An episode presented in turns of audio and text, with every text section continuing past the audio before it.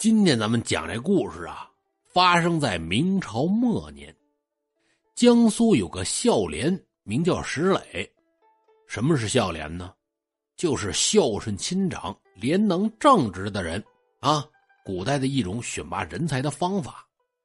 当上了孝廉，将来就可以当官到了封建社会后期，基本上花钱就能当上这孝廉，算是一个进入仕途的捷径。咱们故事里说的这石磊，就是花钱买的一个孝廉。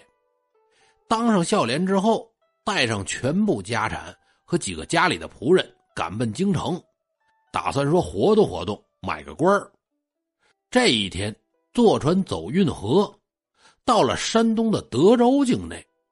由于长途的奔波呀，又搭上有点心火，这人可就病倒了，最后是口吐鲜血，人都起不来了。只能就整天躺在船里边。有一句话叫什么呀？叫“福不双至，祸不单行，屋漏偏逢连夜雨”。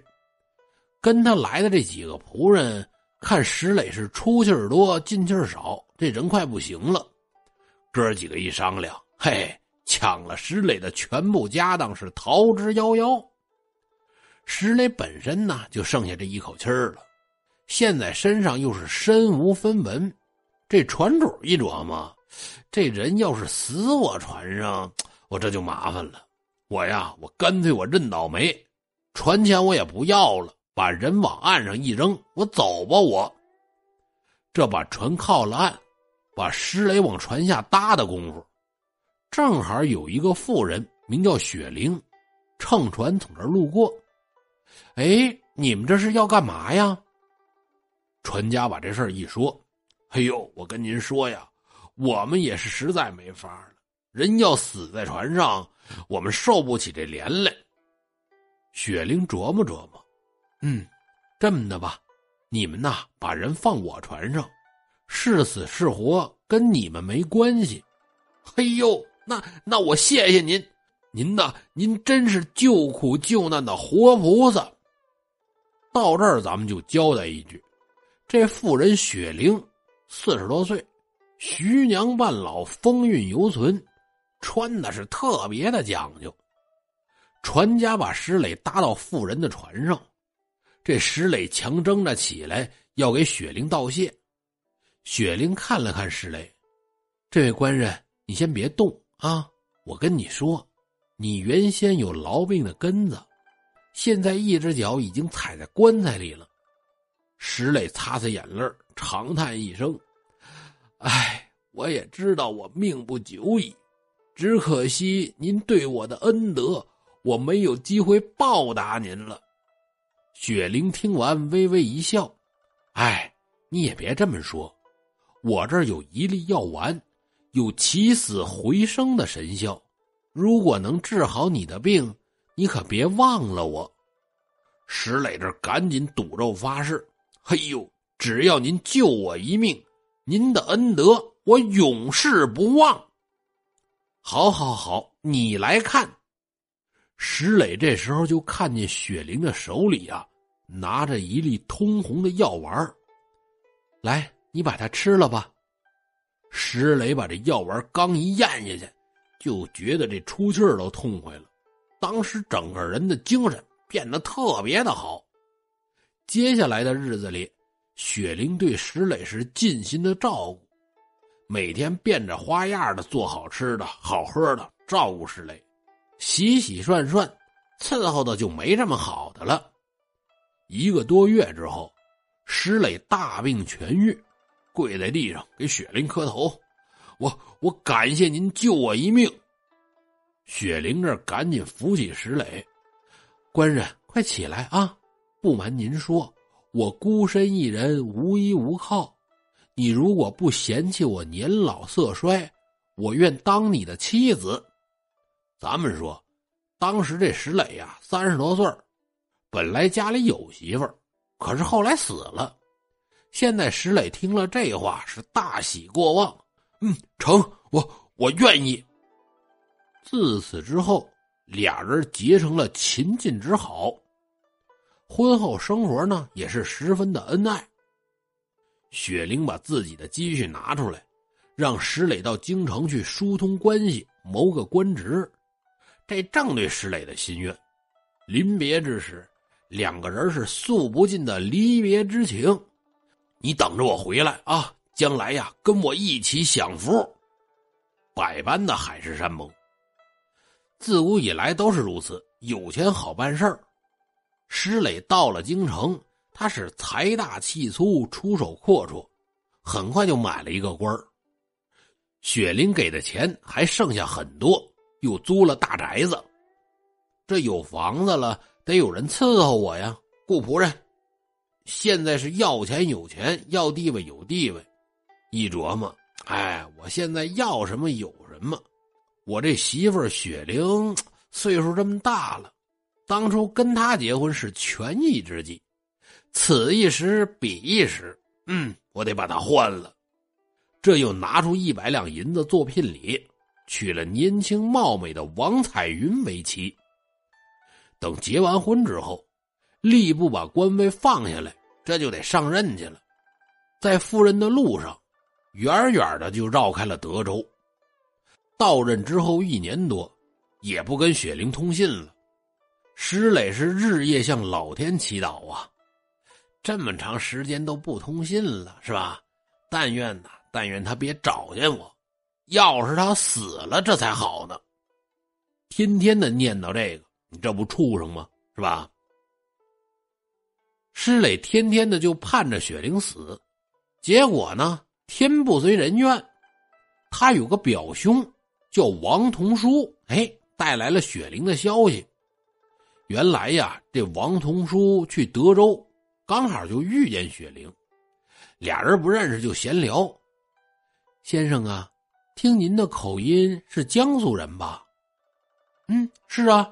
你怎么知道我是江苏人呢？哎，这么回事儿。我的丈夫名叫石磊，和您的口音一样。这一闲聊，雪玲才得知石磊的情况，哭的是鼻涕一把泪一把。把之前的事儿跟王同书一说，哎呀，这石磊也太不叫玩意儿了，赶紧写信劝石磊回心转意。石磊收到信这个气呀，王同书的信他也没回，你这不多管闲事儿吗？爱怎么着怎么着。雪玲在德州是翘首以盼，又等了一年多，还是杳无音讯，这才亲自来找，到了府衙这儿。石磊呢，正在聚会呢，听门口当班的说，说外边有个叫雪玲的找自己，当时这脸就撂下来了。我不认识啊，把他撵走。门口当班的出来，哎呦，我说，您呐，赶紧走吧，我们老爷说了，他不认识您。门口值班的撵雪玲，这时候石磊在屋里边和客人是举杯畅饮，酒杯端起来。石磊用余光就扫见门口的门帘一动，雪玲竟然进来了。石磊顿时吓得是面如土色。雪玲指着石磊就破口大骂：“呀，你个薄情寡义之人，你过得可真快活，你就不想想你是怎么有的今天？我对你情分不薄，即使想讨小老婆。”你跟我商量商量，又有何妨呢？为何狠心至此？石磊被骂的一句话也说不出来，过了老半天，跪在地上是磕头认错。雪玲这才消气儿。这来了得一起过日子呀，是吧？石磊跟王彩云一商量，你以后啊，你以后跟雪玲得叫姐姐。王彩云一听这话不高兴了，哎呀，不对呀。当时娶我的时候，明媒正娶，八抬大轿把我抬来的，我是正式夫人，怎么怎么一下就变成小妾了呢？这石磊就再三的求王彩云，王彩云这才去拜见雪玲。雪玲呢，看见王彩云还挺亲切，哎呦，我说妹妹你也别生气，过去的事儿啊，我是实在气不过。我想，妹妹你也不愿意嫁给石磊这样的人。雪玲把之前的事儿跟王彩云一说，把王彩云气的，这这石磊怎么这么不干人事啊？啊！跟雪玲一起是破口大骂，石磊只能是连连道歉赔不是，最后这事儿这才掀篇算是过去了。可是这石磊心里不痛快，这门口当班的他怎么干的呀？让他把人撵走，怎么就给放进来了呢？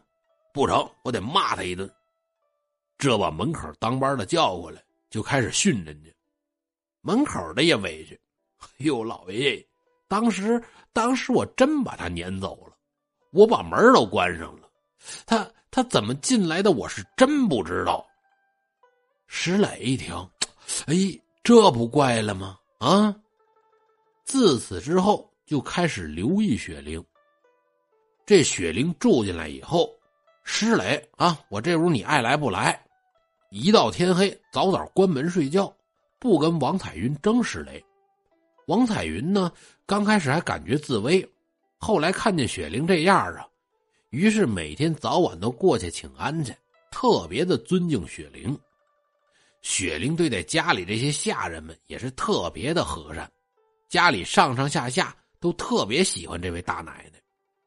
说一天晚上，石磊因为公务没回家，雪玲就和王彩云喝酒聊天喝的呀有点多。俩人趴在桌子上睡着了，王彩云迷迷糊糊睁开眼一看，当时这酒就吓醒了，雪玲变成了一只白狐狸。咱们说这王彩云够意思，胆儿大还善良，抱起白狐放在床上，又给盖上了被。到了后半夜，石磊回到了家里边，王彩云把这事儿一说，石磊一听。哦，我说他怎么能进来呢？原来是狐狸精啊！苍啷啷，抽出宝剑，今天呢，今天我得杀了他。